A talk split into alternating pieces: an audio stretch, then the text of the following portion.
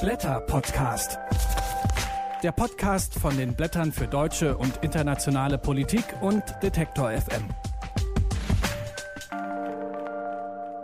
Und damit herzlich willkommen zu einer neuen Folge des Blätter Podcasts, dem Podcast zusammen mit den Blättern für deutsche und internationale Politik und Detektor FM. Jeden Monat gibt's hier eine neue Folge, begleitend zum erscheinenden Heft, jetzt also zum Märzheft.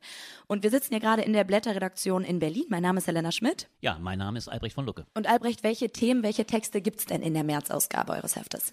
Ja, wie jeden Monat versuchen wir wieder die großen Themen äh, dieser Gegenwart in ein Heft zu bringen. Das hat natürlich den Anfang mit dem großen Thema Sicherheit. Nach der Münchner Sicherheitskonferenz haben wir drei Texte, die sich mit der Frage der neuen Bipolarität, der Konfliktlage auch zwischen China und den Vereinigten Staaten beschäftigen, dem Ende des INF-Vertrages. Was folgt daraus? Was ist die Lage, die Bedrohungslage für Europa? Und ein dritter Text, der sehr spezifisch die Sicherheitsfrage weitet und die Frage aufwirft, wie verhält es sich eigentlich mit der Rolle Deutschlands in den neuen globalen Stellvertreter kriegen, die nach 1989 eher zugenommen haben als abgenommen. Und diesen Text hat Jonas Eckel geschrieben, der Friedens- und Konfliktforscher. Und äh, ich spreche mit ihm darüber, dass Deutschland eigentlich jede Menge Waffen exportiert, dadurch Kriege noch viel blutiger macht und trotzdem so einen guten Ruf nach außen hat. Und woran das liegt, das erklärt er mir im Gespräch. Ja, und äh, dann haben wir natürlich wieder jede Menge große Länderkonflikte im Heft, wie eigentlich in jedem. Wir haben den Zankapfel Libyen, die große Auseinandersetzung zwischen Frankreich und Italien, die mittlerweile bis zur Abziehung des Botschafters geht. Eine unwahrscheinliche Eskalation. Dann natürlich Venezuela, Honduras aber auch und natürlich Spanien. Und da sprechen wir mit der Journalistin Julia Macher über die Situation. Es wurde der Haushalt abgelehnt. Nach nur acht Monaten ist damit die Sanchez-Regierung vor dem Ende. Für Ende April sind jetzt Neuwahlen ausgerufen und wir sprechen über den grundsätzlichen Konflikt dahinter, den Katalonien-Konflikt und wie gespalten Spanien da ist. Ja, und äh, da wir uns in diesem Monat, März, ja auch im Monat des großen internationalen Frauentages befinden, haben wir dafür natürlich auch zwei große äh, Themen. Wir haben einerseits die Debatte um die Frage, wie Frauen mundtot gemacht werden. Regelrecht mundtot von Donald Trump, exemplarisch. Das äh, diskutiert diskutiert äh, die Publizistin Kate Mann.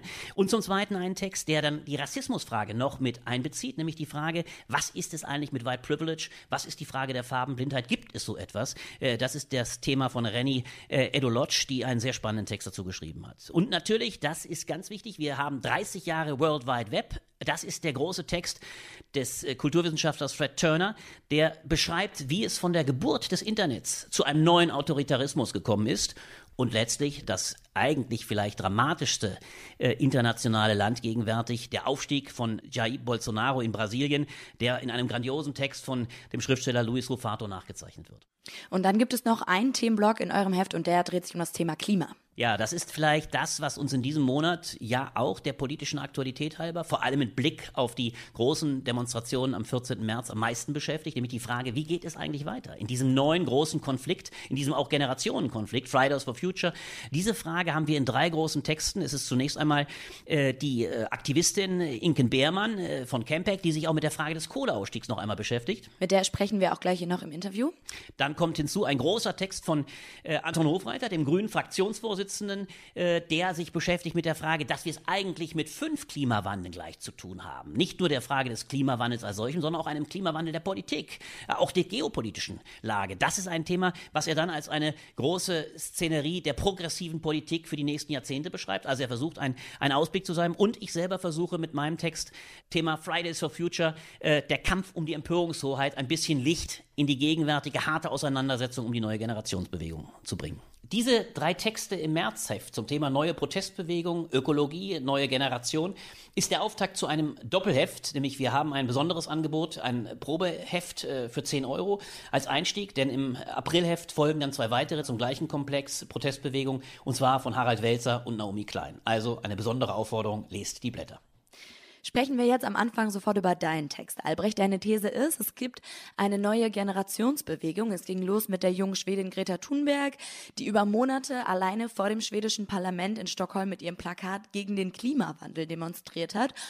Und mittlerweile streiken weltweit Schüler und Schülerinnen zwischen Freitags für einen besseren Klimaschutz. Und du beleuchtest vor allem, wie diese Bewegung klein gehalten wird und warum sie so harte Gegner hat. Dafür trägt dein Text den Titel Fridays for Future, der Kampf um die Empörungshoheit wie die junge Generation um ihre Stimme gebracht werden soll. Und darüber sprechen wir jetzt. Die Jugend in Deutschland, die galt ja lange als politisch desinteressiert, nicht besonders engagiert. Das scheint sich ja jetzt damit geändert zu haben. Die Schüler von Fridays for Future, die wissen ganz genau, was sie erreichen wollen und haben ganz konkrete Forderungen an die Politiker. Woran liegt das? Du sagst es, es ist das interessante Phänomen, dass wir äh, letztlich so etwas wie eine Rückeroberung des politischen Feldes durch eine junge Generationsbewegung erleben, wie es die, die Republik seit Jahren nicht mehr erlebt hat. Wenn wir kurz zurückblenden, es war wahrscheinlich mit Attack um die Jahrtausendwende das letzte Mal, dass so etwas wie eine solche Bewegung entstanden ist. Äh, und jetzt haben wir es wieder erstmalig, vielleicht sogar erstmalig im größeren Zusammenhang, erstmalig seit 68 mit einer Bewegung zu tun, aber allerdings einer Bewegung, die noch jünger ist. Damals waren es die Studenten vor allem. Heute sind es die Schülerinnen und Schüler, die vor allem eines im Schilde führen, nämlich das Wissen darum, äh, dass ihre eigene Zukunft hochgradig angegriffen ist. Man kann es also gewissermaßen unter das Motto stellen, das, was Sie jeden Freitag äh, vorexerzieren mit Ihrem Schulschwänzen, ja, einem bewussten Bruch der äh, Kodifikation und der Regeln. Das, worum es Ihnen geht, lautet, warum für die Zukunft lernen, wenn wir keine Zukunft haben. Diese ganz große Grundsatzfrage ist wieder mit Ihnen gestellt und das ist ein Phänomen, was wir seit Jahren nicht mehr hatten. Jetzt wird von einigen Seiten, anstatt sich mit den Inhalten dieser Schüler und Schülerinnen auseinanderzusetzen, deren Glaubwürdigkeit radikal in Frage gestellt. Wer sind denn die Menschen, die den Jugendlichen da ihre Autonomie absprechen? Ja, zunächst einmal gilt es in der Tat festzuhalten, dass schon bereits Greta Thunberg mit allerhärtesten Bandagen gekontert wurde. Ihr wurde die Glaubwürdigkeit zunächst einmal auch ihrer Krankheit wegen abgesprochen, fast das Infamste. Sie hat ja Asperger, eine Form des Autismus. Ihr wurde nachgesagt, sie ist letztlich damit nicht äh, auf der Höhe. Sie wurde als besonders seltsam dargestellt, als nicht normal hart gesprochen. Dann wurde sie auch als gesteuert, als manipuliert dargestellt. Und das Gleiche, was dann bei Thunberg nicht verfing, weil sie weiterhin großes Renommee genoss, sie hat große Reden gehalten mit sehr beeindruckenden Anfragen. Diese gleiche Delegitimation wurde auf die gesamte Schüler- und Schülerinnengeneration übertragen. Die werden werden jetzt mit noch härteren Bandagen attackiert, nämlich mit dem eigentlichen Vorwurf, der dahin geht, ihr wollt uns ein letztlich autoritär, ja fast totalitäres Regime diktieren, eigentlich eine Form von Ökodiktatur, indem ihr der Wirtschaft vorschreiben wollt, was sie zu produzieren hat. Und damit geht ihr gewissermaßen, ihr legt die Axt an die Wurzel, wenn ihr beispielsweise die großen äh, Konzerne dieses Landes in Frage stellt. Und das verweist auf den Kern. Die Anfrage der jungen Generation, dass man im Namen der Zukunft die Frage aufwerfen muss, wie wir hier konsumieren, wie wir leben, ist natürlich eine harte Attacke an die völlig ressourcenverschwendende Form des Produzierens, aber auch des Konsumierens, also auch die Anfrage an die großen Konzerne, beispielsweise der Automobilindustrie, die immer größere Autos, immer größere SUVs und dergleichen produzieren. Und diese Attacke wird mit allerhärtesten Bandagen gekontert und zurückgewiesen. Also es ist quasi die Industrie, die diese junge Generation angreift. Warum machen die das? Worin sehen sie die Bedrohung? Es ist natürlich eine Bedrohung, eine Anfrage an das gegenwärtige Produktionsmodell. Es ist eine Anfrage, eine Bedrohung unseres Lebensstils, aber natürlich auch des Lebensstils und dessen, wovon dieses Land in hohem Maße so vermeintlich lebt. Die Automobilindustrie ist ein ganz zentraler Faktor, aber es wird damit letztlich die Anfrage abgewehrt. Ist es legitim?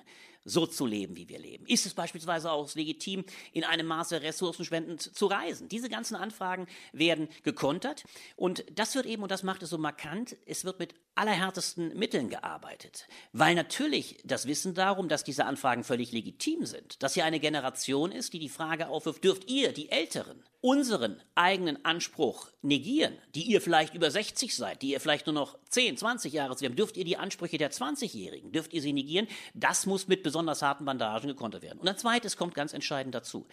Es geht, und deswegen ist das Teil meines Titels, es geht um es zuzuspitzen, um einen Kampf um die Empörungshoheit. Es geht darum, das, was lange Zeit in den letzten Jahren eher von rechts kam, nämlich der Protest war ein rechter. Denken wir an den AfD-Protest, denken wir an den Protest der sogenannten besorgten Bürger seit Pegida und dann von AfD. Der Protest kam von rechts. Jetzt kommt er plötzlich wieder von links. Und dem äh, wird jetzt hart entgegengesetzt, äh, dass im Falle eines zu starken linken Protestes plötzlich der rechte Protest wieder mobil machen könnte. Das heißt dann, die Gelbwesten könnten ja plötzlich ihre Westen anziehen, wenn zu harte ökologische Forderungen aufgestellt werden. Also es heißt, es geht auch darum, die Empörungshoheit im Lande zu verteidigen, die rechte Empörungshoheit gegen eine neue Linke und die einer neuen Generation. Und was muss jetzt getan werden, damit die Interessen von den Jugendlichen gehört werden und eben nicht auf der Strecke bleiben? Ich glaube, dass es sehr entscheidend sein wird, ob diese Bewegung sich über den 15. März hinaus, der ja ein wichtiges Datum ist, dann ist ein bundesweiter Protest hier in Berlin angekündigt, auf dem sehr viele junge Menschen auf die Straße gehen werden, ob diese Bewegung anhält. Das ist immer entscheidend, ob sich Bewegungen fortsetzen. Und ich glaube, es wird dann auch entscheidend darauf ankommen, ob auch ältere Teile der älteren Generation sagen. Auch wir sind Betroffene. Wir haben erstens ein Interesse daran, dass unsere Kinder oder Enkelkinder eine lebenswerte Zukunft haben. Und sie werden auch für sich regeln müssen, auch wir wollen, dass das Leben ein anderes ist, dass es nicht in den Maßen Ressourcen verschlingt ist. Nur wenn das sich weiter äh, fortsetzt, wenn es also eine Stärkung dieser Proteste gibt, dann gibt es eine Chance, dass sich diese neue Empörungswelle, auch dieser neue Generationenprotest manifestiert, dass er sich verstärkt. Aber ich glaube, mal zugespitzt formuliert, wir dürfen da auch die Schülerinnen und Schüler nicht alleine lassen. Es geht uns alle an. Es ist ein Protest, der das ganze Land im Kern betrifft, bei dem es letztlich um die Zukunftsfähigkeit geht und bei dem vor allem eine entscheidende Frage im Raum steht. Die brutalste Anklage der Gegnerinnen und Gegner lautet, ihr bereitet eine Ökodiktatur vor. Das ist der klassische Vorwurf, der immer von rechts kommt, wenn man es mit Maßnahmen zu tun hat, die auch Einschränkungen bedeuten. Einschränkungen des Konsums, Einschränkungen auch der Industrie. Dieser Vorwurf ist deshalb so infam, weil die viel größere Gefahr darin besteht, dass der Ruf nach tatsächlichen diktatorischen Verhältnissen in dem Augenblick größer werden wird, wenn wir es mit immer schlimmeren Klimaveränderungen zu tun bekommen haben. Wenn also diese Demokratie daran scheitert, Reformen durchzuführen, die diese Schülerinnen und Schüler jetzt ja gerade fordern, dann droht eines Tages tatsächlich der Ruf nach dem starken Führer, der dann diktatorisch Maßnahmen durchführt, wie wir es beispielsweise jetzt schon in Teilen in China beispielsweise erleben, wo ein anderes Modell entsteht, nämlich tatsächlich ein ökodiktatorisch. Das heißt, dieser Vorwurf, hier wird eine Ökodiktatur durch Schülerinnen und Schüler vorbereitet, geht deshalb so in die Irre, weil genau das sie verhindern wollen. Und ich glaube, deshalb ist diese Generationsbewegung aller Unterstützung wert. Das sagt der Blätterredakteur Albrecht von Lucke. Er schreibt in seinem Text über die harten Abwehrangriffe gegen die Schülerinnen und Schüler von Fridays for Future. Danke, Albrecht. Ich danke dir.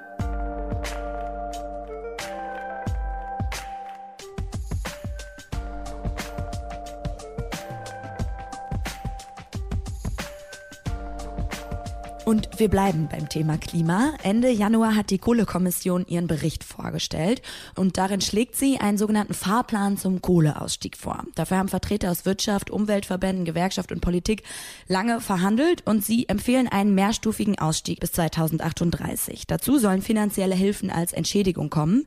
Insgesamt 40 Milliarden Euro für die Braunkohleregion. Aber die Ergebnisse reichen nicht aus, findet Inken Beermann. Sie ist Politikwissenschaftlerin und Klimaaktivistin und Campaignerin bei Campact. Hallo Inken. Hallo. Inken, vielleicht kannst du am Anfang nochmal die Eckdaten zusammenfassen. Ich habe schon gesagt, bis 2038 soll der Kohleausstieg vorgenommen werden, aber wie soll die Zeit bis dahin gestaltet werden? Die Geschichte dieser Kommission ist ja, dass ähm, nach der Bundestagswahl im Koalitionsvertrag festgehalten wurde, es soll ein Klimaschutzgesetz geben 2019. Und für Klimaschutz sind natürlich die Sektoren, die ganz viel CO2 emittieren, wichtig. Und das sind immer ähm, die Energieversorgung, wo ja die Kohle reinfällt, der Verkehr und Gebäude und Landwirtschaft im Wesentlichen. Und um die Kohle gab es ja vorher in den letzten Jahren schon viel Streit. Äh, der ist besonders im letzten Jahr am Hambacher Forst auch eskaliert. Und im Grunde ging es immer um die Frage, wie schnell können wir aussteigen? Und manche Leute haben gesagt sofort und andere, vor allem die Industriegewerkschaften, haben gesagt, nein, wir brauchen dafür ganz, ganz lange ähm, wegen der Arbeitsplatzverluste. Daraufhin wurde diese Kommission zusammengesetzt mit den vielen Vertretern, die du eben genannt hast, und Vertreterinnen, und die haben sich nun ähm, am 25. Januar oder 26. Januar auf diesen Beschluss geeinigt, der beinhaltet, dass es einen kurzfristigen Ausstieg gibt bis ähm, 2022, wo zuerst drei Gigawatt Braunkohle, dann noch zusätzlich Steinkohle, also insgesamt 12 Gigawatt, gut 12 Gigawatt ähm, vom Netz gehen sollen an Kohle. Daraufhin folgt ein Ausstieg ähm, bis 2030, also die nächsten sieben Jahre, wo dann nochmal 13 Gigawatt vom Netz gehen sollen ähm, und der Rest soll dann bis 2038 erfolgen. Ähm, was sie gemacht haben, ist, was sie einen linearen Ausstiegspfad nennen. Also es gibt sozusagen jetzt eine lineare Linie von jetzt bis 2038, wo sozusagen stetig die Braun- und Steinkohle langsam vom Netz gehen soll was sozusagen im Einsetzungsbeschluss stand, dass die Klimaziele 2030 eingehalten werden sollen und möglichst auch die Klimaziele 2020. Die Klimaziele 2020 werden damit erst 2025 erreicht, also deutlich ähm, später, als es eigentlich anvisiert war. Die Klimaziele 2030 könnten damit erreicht werden, wenn das alles so eingehalten wird. Was nicht in diesem Kompromiss steht, sind die konkreten Zwischenziele, die passieren sollen. Also wann geht welches Kraftwerk, wann gehen welche Blöcke vom Netz, wann werden welche Tagebaue verkleinert. Natürlich sozusagen steht auf der anderen Seite der Verhandlung äh, stehen die ganzen Strukturhilfemaßnahmen und da wurde, wie du schon gesagt hast, da wurden viele finanziellen Entschädigungen verhandelt. Geht es auch nochmal um Entschädigungen für energieintensive Industrie, dass die sozusagen weiterhin nicht viel äh, Geld für die Energie bezahlen müssen, die sie beziehen. Und es gibt viele Maßnahmen, insbesondere für die Lausitz, weil da die, der Strukturwandel einfach eine ganz besondere Herausforderung darstellt. Und da wurden insgesamt 37 Maßnahmen ähm, verhandelt, die jetzt nochmal in einem Gesetz dann in einem Maßnahmengesetz aufgeschrieben werden müssen, was dann ganz genau da passiert. Aber da wurden viele Hilfen verhandelt. Jetzt bist du in deinem Text ganz klar und sagst, das reicht nicht, was da verhandelt wurde. Zum einen hast du es gerade schon gesagt, die selbstgesteckten Klimaziele werden damit nach hinten verschoben. Aber kannst du nochmal darstellen, was reicht dir nicht, beziehungsweise was fehlt an diesem Beschluss? Genau, der größte Punkt, das habe ich ja eben gesagt, ist einfach, dass die Klimaziele verfehlt werden. Und dafür ist, glaube ich, wichtig, nochmal einzuordnen, dass die deutschen Klimaziele entsprechen nicht mal dem anderthalb Grad Szenario. Nach Paris wurden die deutschen Klimaziele nie nachgeschärft, was heißt, dass die Klimaziele, die wir uns gesteckt haben, für höchstens das Zwei-Grad-Ziel reichen. Und wir haben immer gesagt, den Kohleausstieg zuerst, weil das der Sektor ist, wo man am einfachsten die Wirtschaft und Energieversorgung umstellen kann, weil die Alternativen alle auf dem Tisch liegen. Wir können uns mit Erneuerbaren versorgen. Das zeigen auch einfach viele Studien inzwischen. Und deswegen haben wir immer gesagt, hier müssen wir besonders viel machen, einfach weil wir es können und weil wir sonst unsere Klimaziele verfehlen. Und jetzt verfehlen wir mit dem, was in der Kohlekommission beschlossen wurde, verfehlen wir sogar das Zwei-Grad-Ziel. Dass man das sozusagen im Verkehrssektor oder in der Landwirtschaft oder im Gebäudesektor auffangen kann, ist extrem unwahrscheinlich. Und das heißt halt, dass wir einfach gerade unsere Zukunft verheizen, weil viele VertreterInnen einfach Angst vor einem mutigen Beschluss hatten. Und vor allem natürlich auch, weil die Bundesregierung diese Entscheidung zum Klimaschutz in so eine Kommission abgeschoben hat, wo auch klar war, wenn im Einsetzungsbeschluss nicht klar steht, die Klimaziele 2020 sind nicht verhandelbar, dann haben natürlich andere Akteure, die wirtschaftlich davon profitieren, dass wir noch Kohle verheizen, gar kein Interesse daran, diese Klimaziele einzuhalten. Und dann muss man sich auch über so einen Beschluss nur mäßig wundern. Also ich würde auch sagen, die Kommission, was die Kommission verhandelt hat, reicht nicht fürs Klima. Das liegt aber auch daran, dass die Bundesregierung da einfach gar keinen Gestaltungswillen selber zeigt.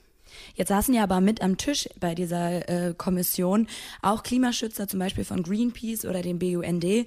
Wieso haben die trotzdem zugestimmt? Es gab ja nur eine Gegenstimme bei diesem Abschlussbericht. Genau, die Gegenstimme kam aus der Lausitz von Hannelore Wodke. Das ist auch eine Sache, die nicht reicht, ist, dass halt in der Lausitz gar keine Sicherheit darüber geschaffen wurde, wann da jetzt was abgeschaltet wird und es da auch noch um Tagebauvergrößerungen, also noch weitere Neuaufschlüsse geht, ähm, uns darüber keine Entscheidung gibt. Die Umweltverbände haben, Kai Niebert vom Deutschen Naturschutzring ähm, hat das so begründet, dass äh, sie nicht lindern wollten. Äh, was heißt, dass sie gesagt haben, sie wollen lieber schlechten Klimaschutz als keinen Klimaschutz. Weil die Erfahrung ist, in den letzten zehn Jahren ist einfach im Klimaschutz nichts passiert. Und sozusagen die Rechnung, dass diese Bundesregierung irgendwas macht ohne einen Kommissionsbeschluss, tendiert gegen Null. Und das heißt, dass dann diese Umweltverbände gesagt haben, wir wissen, es reicht nicht, aber wir können jetzt anfangen, ähm, im Rheinland Kapazitäten abzuschalten. Man kann da Dörfer und man kann den Hambacher Wald retten und dafür gesagt haben, wir fangen lieber den Ausstieg an, auch wenn wir wissen, dass der nicht reicht und viel zu langsam geht. Jetzt sind im September Wahlen in zwei von den vier Kohleländern, und zwar in Brandenburg und in Sachsen. Was hat die Entscheidung der Kommission mit den Landtagswahlen da vor Ort zu tun? Das hat sich insbesondere im Verlauf der Kohlekommission gezeigt, dass die Ministerpräsidenten dieser Länder, also Sachsen, ähm, Brandenburg und dann noch Sachsen-Anhalt, wo es noch ein kleineres Revier gibt, sich zu Wort gemeldet haben und auch am Ende diesen ganzen Sitzungen beigewohnt haben. Genau, weil es halt am 1. September diese Landtagswahlen gibt und es in den Ländern viel Angst gibt, dass wenn in der Lausitz die Kohlekraftwerke vom Netz genommen werden und es einen schnellen Ausstieg gibt, dass das die Wahlergebnisse der AfD in die Höhe treiben könnte. Ich würde dazu sagen, im Moment ist halt einfach in der Lausitz nicht, nichts entschieden. Und ich glaube, dass das auch möglich war, weil alle wussten, dass wenn im Rheinland nicht Kapazitäten abgestellt werden, geht die Zivilgesellschaft auf die Barrikaden. Aber die Verhandelnden wussten auch, dass wenn sie in der Lausitz nichts entscheiden, das nicht passiert. Einfach weil der Widerstand da andere Formen hat und nicht so, es nicht diese starke Bewegungsdynamik gibt. Und dass dann aus Angst davor, dass die AfD hohe Wahlergebnisse sozusagen erzielt, weiterhin keine Planungssicherheit geschaffen wurde, halte ich einfach für einen riesigen Fehler, weil ich glaube, dass Angst, was ja sozusagen eine Motivation vieler AfD-Wähler und Wählerinnen ist, entsteht, wenn Menschen im Moment in einer sicheren Situation sind und aber für die Zukunft starke Unsicherheit fürchten. Und mit einem Beschluss, der in der Lausitz nichts entscheidet, ist einfach auch weiterhin keine Planungssicherheit geschaffen. Und ich glaube, so ein Gefühl von, die Leute kümmern sich um uns, es, ist, es geht Leute was an, was in der Lausitz passiert, das ist wichtig und hier werden jetzt mal Entscheidungen getroffen. So ein Signal in die Region wäre total wichtig gewesen. Und dass das weiter nicht passiert, finde ich, ist ein Beschluss der Angst. Und das finde ich auch, ich würde von politischen Entscheidungsträgerinnen und Entscheidungsträgern erwarten, dass sie dann mal über ihre Legislaturperiode hinausdenken, gerade bei einem Thema wie Klimaschutz, was uns alle einfach, das wird auch die Kinder der Kohlearbeitenden in den Regionen, wird das in 20, 30 Jahren, wird das treffen. Und ich erwarte von Politikerinnen und Politikern dann mehr visionäres Denken und Entscheidungsfreudigkeit. Jetzt ist dieser Beschluss erstmal nur eine Empfehlung. Bis Ende dieses Jahres soll das eingegossen werden in so ein vollständiges Klimaschutzgesetz. Bis dahin ist ja immer noch die Möglichkeit, die Ergebnisse der Kommission nachzuschärfen. Und du bist in deinem Text auch sehr hoffnungsvoll, dass die Chance dazu nicht schlecht steht. Was, glaube ich, richtig spannend an den letzten Monaten ist, ist, dass als diese Kommission eingesetzt wurde, gab es eine Demo zum Klimaschutz äh, auf der nicht so richtig viele Leute waren, das muss man ehrlich sagen. Ähm, und dann wurde der Hambacher Wald bedroht, dann gab es diesen Herbst der Klimabewegung, wo plötzlich eine riesige Klimabewegung entstanden ist, in der nicht nur die ganzen altbekannten Gesichter, nicht nur die Umweltverbände, nicht nur radikale KlimaschützerInnen, denen das Thema halt wichtig ist, aktiv waren, sondern wo plötzlich ganz viele ganz normale Menschen zusammengekommen sind und sich bei den Menschen so ein Gefühl festgesetzt hat von, das ist eine riesige Bedrohung, gerade auch nach diesem Hitzesommer und hier passiert einfach nichts. Der Bundesregierung ist es egal. Was man sich auch vorstellen kann, wenn über 60-Jährige über die Zukunft von 20 oder 25 oder 30-Jährigen entscheiden sollen. Es funktioniert einfach nicht. Und das ist, glaube ich, was sich total verändert hat. Es gibt jetzt diese Klimabewegung, es gibt ein Bewusstsein dafür, dass da was passieren muss und es gibt die Schülerinnen und Schüler. Es gibt eine ganz neue Generation, die aufsteht und sagt, ihr verheizt gerade unsere Zukunft, was soll das? Und ihr werdet eurer Verantwortung nicht gerecht. Und das ist, glaube ich, was, was einfach die Situation so maßgeblich verändert, dass sozusagen klar ist, hier muss jetzt, hier muss was passieren und es muss ein gutes Klimaschutzgesetz geben. Und dann plötzlich kommt Svenja Schulze, ähm, die Umweltministerin, und legt einen Klimaschutzgesetzentwurf vor, den man sich, glaube ich, vor ein, zwei Jahren noch nicht hätte vorstellen können, wo sie sagt, nein, die Ressourcen selber dafür verantwortlich, dass sie die Klimaschutzmaßnahmen und ihre Sektorziele erreichen. Und wenn sie es nicht tun, dann müssen sie auch selber zahlen. Das regt natürlich die Union total auf, aber dass allein so ein mutiger Gesetzesentwurf äh, erstmal kommen konnte, ist, glaube ich, dem zu schulden, dass einfach wirklich gerade diese Bewegungsdynamik in der Gesellschaft ganz anders da ist. Und ich glaube, dass wir deswegen da auch noch große Chancen haben, nachzuschärfen. Das sagt die Klimaaktivistin Inken Beermann. Vielen Dank für das Gespräch, Inken. Danke dir.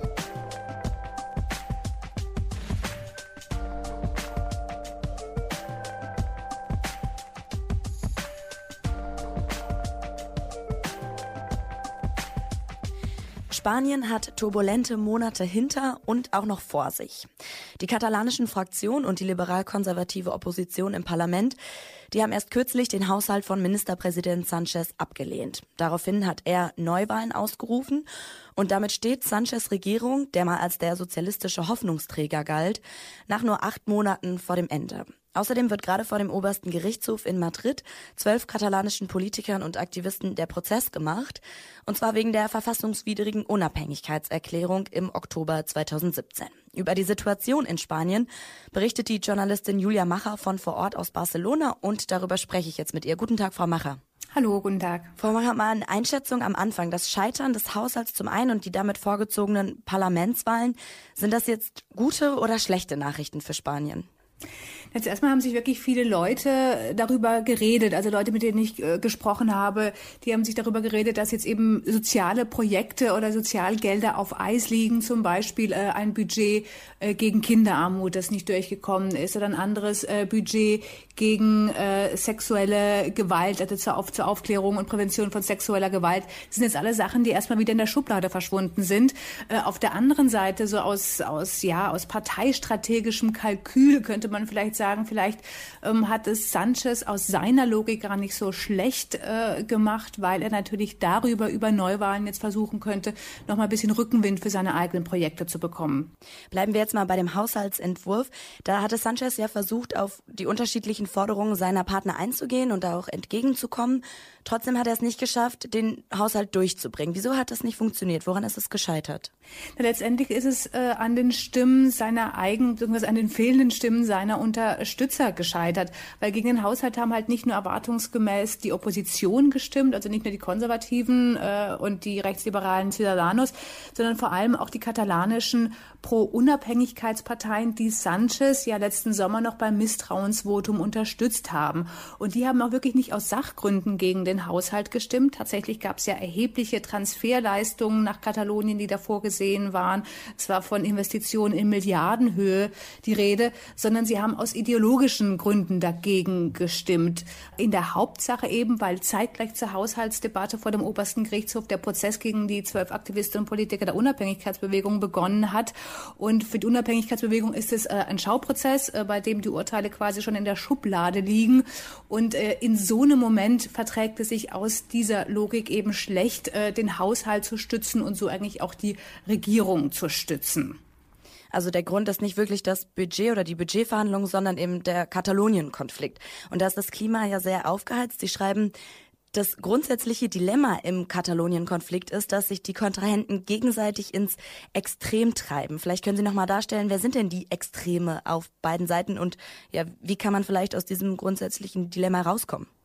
Also auf der einen Seite ähm, ist es die Unabhängigkeitsbewegung, beziehungsweise die Regionalregierung von Kim Torra. Kim Torra sieht sich selbst ja nur als Stellvertreter von Carles Puigdemont, der der eigentliche legitime äh, gewählte Präsident Kataloniens wäre. Puigdemont ist weiter in, in Waterloo. Und diese Regionalregierung, die kam in den letzten Wochen wieder äh, um die Ecke mit einer, mit der Möglichkeit eines erneuten einseitigen Unabhängigkeitsreferendums oder einer erneuten Unabhängigkeitserklärung. Die schließen es zumindest nicht aus. Äh, sowas kann natürlich in erster Linie auch Rhetorik sein, also was, was man der eigenen Anhängerschaft schuldet. Aber natürlich ist genau sowas auch Wasser auf den Mühlen der spanischen Rechten. Und die spanische Rechte, die hat sich in den letzten Monaten zunehmend radikalisiert. Die Volkspartei PP, also die konservative Partei und die rechtsliberalen Ciudadanos und die rechtsextreme Vox, die haben den Sozialisten Pedro Sanchez wegen des Dialogs mit Katalonien des Hochverrats bezichtigt und ihn als größte Gefahr für die Demokratie bezeichnet. Sie haben unter diesem Motto auch äh, gemeinsam gegen ihn äh, demonstriert. Und daraufhin hat die, haben die Sozialisten tatsächlich den Dialog auf Eis äh, gelegt. Dieses Säbelrasseln auf der Rechten, das ist natürlich auf der anderen Seite auch wieder Futter für die Unabhängigkeitsbefürworter, die behaupten, Spanien habe seine faschistische Vergangenheit äh, noch nicht überwunden.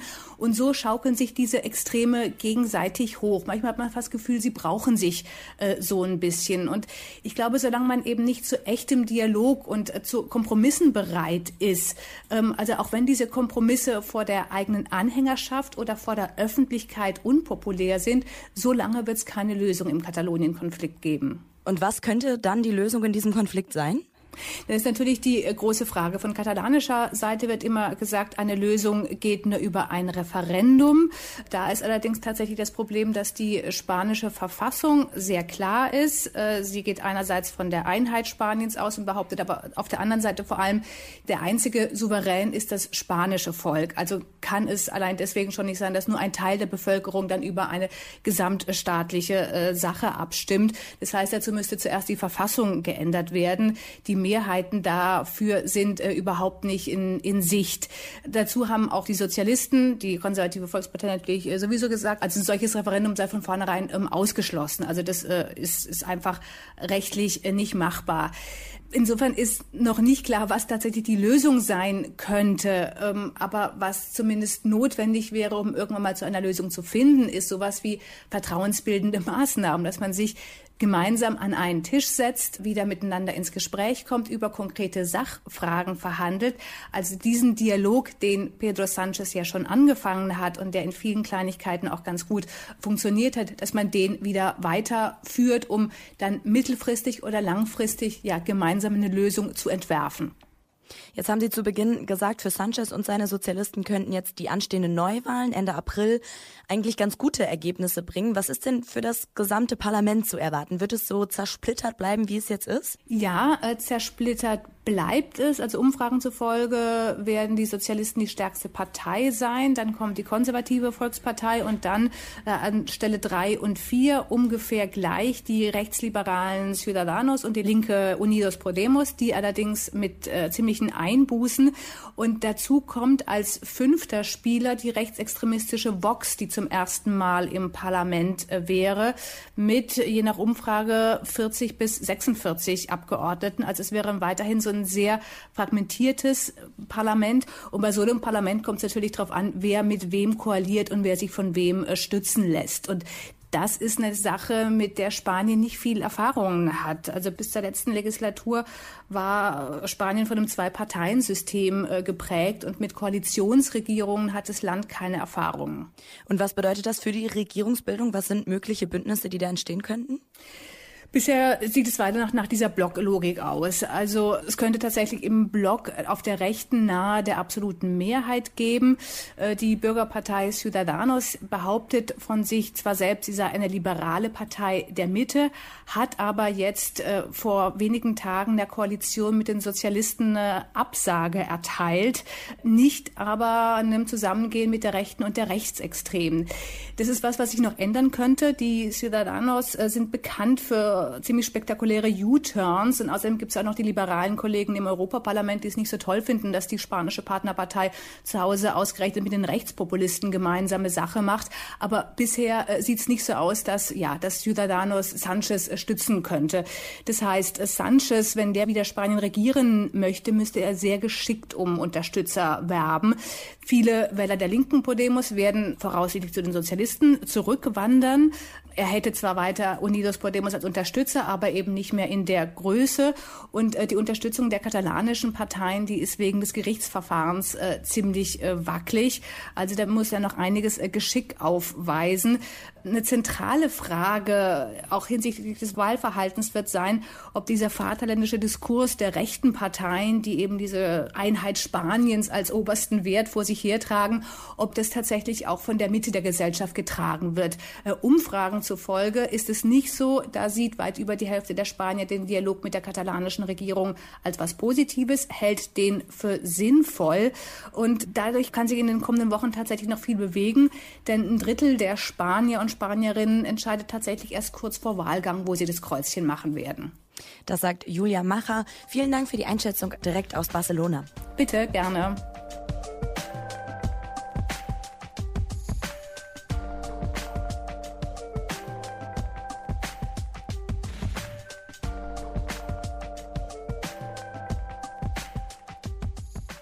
Mit dem Ende des Kalten Krieges kam damals die Hoffnung auf weniger blutige Stellvertreterkriege, stattdessen mehr Frieden. Heute, fast 30 Jahre nach dem offiziellen Ende des Kalten Krieges, muss aber bilanziert werden, dass sich diese Hoffnungen nicht erfüllt haben. Das stellt der Friedens- und Konfliktforscher Jonas Ecke in seinem Text in den Blättern fest. Besonders die Konflikte des Nahen Ostens, die werden durch internationale Interessen, die da zusammenkommen und miteinander verflochten sind, weiter aufgeheizt. Über das Zeitalter der neuen Stellvertreterkriege und die Rolle Deutschlands, darüber sprechen wir jetzt. Hallo, Herr Ecke. Schönen guten Tag. Herr Ecke, wo und wann ist denn diese Hoffnung auf weniger Kriege verloren gegangen? Ich würde sagen, ein Wendepunkt war wirklich der 11. September. Nach dem Kalten Krieg war es so, dass äh, die Supermächte nicht mehr extern lokale Stellvertreter unterstützt haben. Jedenfalls nicht mehr so häufig. Nach dem 11. September gab es eine allgemeine Militarisierung von Außenpolitik und dadurch auch eine Zunahme von Stellvertreterkriegen. Beispielsweise wurde ja Afghanistan, in Afghanistan die Taliban nicht nur durch eine US- und NATO-Invasion gestürzt, sondern auch durch die lokale Nordallianz, die bewaffnet wurde und den Frieden in Afghanistan auf Dauer unwahrscheinlicher gemacht hat. Im Irak, das war auch keine reine Invasion am Ende, da wurde die Anbar-Rettungsfront lokal unterstützt. In Somalia sogenannte lokale, säkulärere Kriegsherren, Warlords und das äthiopische Militär und wie wir jetzt sehen, im Jemen Saudi-Arabien. Ich würde sagen, dass wir da wirklich den Wendepunkt gesehen haben. Eine Situation, wo das Tabu, Stellvertreter militärisch zu unterstützen, weggefallen ist. Und seitdem haben wir wirklich mit desaströsesten Konsequenzen und Instabilität zu kämpfen. Jetzt erwähnen Sie in Ihrem Text eine Studie aus Kanada, die hat im Jahr 2005 tatsächlich einen Rückgang von Kriegen, Genoziden und Menschenrechtsverletzungen nach dem Ende des Kalten Krieges festgestellt. Was waren das denn damals für friedenspolitische Maßnahmen, die Erfolg hatten? Ja, ganz kurz zu der Studie, die war wirklich eine beeindruckende Studie. Die Global Security Studie der Simon Fraser Universität äh, probiert immer global herauszufinden, ob eigentlich Konflikte zurückgehen oder ansteigen. Das ist eine ganz schön schwierige Angelegenheit. Und im Jahr 2005 sind mit einer Studie rausgekommen, wonach 40 Prozent der Konflikte zwischen dem Kalten Krieg und 2005 zurückgegangen sind. 80 Prozent der brutalsten Konflikte. Einer der wichtigsten Faktoren dafür, haben sie auf 20 Prozent bilanziert, war, dass es keine Supermächte mehr gab, die aktiv Stellvertreter unterstützt haben. Zumindest gab es das sehr viel weniger. Statt Waffenexporte als Instrument der Außenpolitik zu nutzen, gab es eine Intensivierung diplomatischer Krisenprävention und entwicklungspolitische Zusammenarbeit von vielen neuen NGOs, der Weltbank und der UN, um die Gründe von Konflikten zu bekämpfen. UN-Blauhelm-Einsätze hatten ein sehr viel stärkeres Mandat. Und letztlich gab es auch noch eine ganze Reihe von Aussöhnungsprozessen wie in Südafrika und ad hoc UN-Gerichtshöfe, um internationaler Straflosigkeit entgegenzuwirken. Also den Zuwachs an, an, Investitionen für friedliche Zwecke, das hat man als eine Sache begriffen nach dem Ende des Kalten Krieges, dass sich das alles nicht gelohnt hat. Und wir haben ja auch schreckliche Bilder aus Ruanda gesehen von fehlgeschlagenen internationalen Bemühungen. Aber im Großen und Ganzen ist, muss man wirklich bilanzieren, dass sich das gelohnt hat und es eine Art leise friedliche Revolution gab, die viel zu selten in den Medien ist. Trotzdem ist ja jetzt die Anzahl der Konflikte wieder angestiegen, laut einer anderen Studie, die Sie in Ihrem Text erwähnen, so stark wie seit den frühen 1960er Jahren nicht mehr. Und das liegt, wie Sie schreiben, an einer erneuten Internationalisierung eben durch Rüstungsexporte und ausländische Truppen. Vielleicht können Sie das nochmal entschlüsseln. Wie ist es jetzt dazu gekommen, nachdem wir erst diese Verbesserung hatten? Ja, ich glaube, man hat ein ganz schreckliches Zusammenspiel von verschiedenen Faktoren. Ich würde sagen, ausschlaggebend, wie gesagt, war die Militarisierung von Außenpolitik durch den 11. September. Aber es kommen noch andere Dynamiken dazu. So ist es zum Beispiel so, dass der Iran den Schia-Islam und Saudi-Arabien den Sunnismus sehr stark in der Region pushen und das auch durch Konflikte beispielsweise im Irak, Jemen und Syrien. Dazu kommt noch, dass es eine ganz neue Spannung zwischen ähm, Russland und dem Westen gibt. Das wirkt sich wiederum aus in Syrien und auch in Libyen und Streitereien innerhalb der Golfstaaten und dadurch gibt es neue Stellvertreterdynamiken zwischen den Vereinten Arabischen Emiraten und Katar. Diese Mischung aus all dem führt leider zu einer ständigen Zunahme von Stellvertreterkriegsdynamiken, die einem wirklich große Sorgen machen kann. Und dazu kommt ja auch noch, wie Sie schreiben, dass gar nicht so richtig ein Interesse daran besteht, viele Konflikte beizulegen, weil es eben so große finanzielle Vorteile gibt für die Rüstungsindustrie. Das stimmt wirklich. Und da ist, muss man leider sagen, Deutschland vorne mit dabei. Wenn man die Jahre der Großen Koalition zusammennimmt, von 2014 bis 2017, gab es eine Einzelgenehmigungssumme an Rüstungsexporten von 24,91 Milliarden Euro. Länder, die Konflikt geladen sind, die nicht zur EU oder zur NATO gehören. Da gab es Exporte allein in einem Jahr 2017 von 3,8 Milliarden Euro. Da trägt Deutschland eine ganze Menge Verantwortung und die deutsche Politik führt wirklich zu einer Zunahme von Konflikten. Man muss dazu sagen, dass aber auch international gesehen Frieden wirklich nicht zur Chefsache erklärt wird. Ähm, um nochmal Zahlen zu nennen, die das auch ganz gut illustrieren. Mhm. Im Jahr 2017 wurde insgesamt für die Weltrüstungsindustrie und die Militärs 1700 Milliarden Euro ausgegeben. Für Blauhalmeinsätze nur 6,7 Milliarden. Das ist weniger als die Hälfte von einem Prozent. Wenn man sich wirklich diese globalen Prioritäten anguckt, dann muss man sagen, dass Frieden wirklich keine Priorität hat und man sich gar nicht wundern muss, dass es so aussieht, wie es aussieht. Jetzt hat Deutschland ja nach außen trotz dieser Rüstungsexporte, trotz dieser immensen Rüstungsexporte einen erstaunlich guten Ruf, das stellen Sie in Ihrem Text fest. Und damit ja auch eine Verantwortung. Also friedenspolitisch hat Deutschland eine ganz wichtige Rolle. Wie muss die und wie sollte die denn genutzt werden? Ich würde sagen, dass das erstmal paradox ist, und das muss man vielleicht nochmal kurz erklären. Ähm, Deutschland hat international einen sehr guten Ruf. Ähm, auch im Nahen Osten. Ich würde sagen, das liegt vor allem auch an Frau Merkels relativ großzügiger Flüchtlingspolitik. Ich denke, Deutschland wird nicht als aktiver Sponsor von Stellvertretern gesehen. Ähm, dies ließ sich eigentlich wirklich gut nutzen für eine Art Shuttle-Diplomatie zwischen Ländern wie Russland, den USA, den Iran, Saudi-Arabien, der Türkei vielleicht. Also Länder, die als aktivere Sponsoren von Stellvertretern wahrgenommen werden. Dazu müsste man allerdings wirklich die Rüstungsexporte reduzieren, mehr in Entwicklungszusammenarbeit und politisch mehr in Diplomatie ähm, investieren. Leider sehe ich, dass dieser Trend allerdings eher rückläufig ist. Wenn Deutschland und Frankreich jetzt zusammen daran arbeiten, eine Armee zu etablieren, eine EU-Armee, liegt da auch eine gewisse Gefahr drin, dass sich Deutschland dann an den noch schlechteren Standards von Frankreich ähm, anpassen würde. Frankreich hat wirklich eine äußerst tragische Geschichte mit dem Unterstützen von Instabilität in Afrika. Man nennt das France Afrique. Und da müsste man wirklich aufpassen, dass man nicht die Standards noch weiter senkt, sondern eher das tut, was ich in dem Artikel auch empfohlen habe. Mehr Diplomatie, mehr Investitionen in friedensschaffende Maßnahmen und auch ein Rückgang von Rüstung. Das sagt der Friedens- und Konfliktforscher Jonas Ecke. Vielen Dank für das Gespräch. Sehr gerne.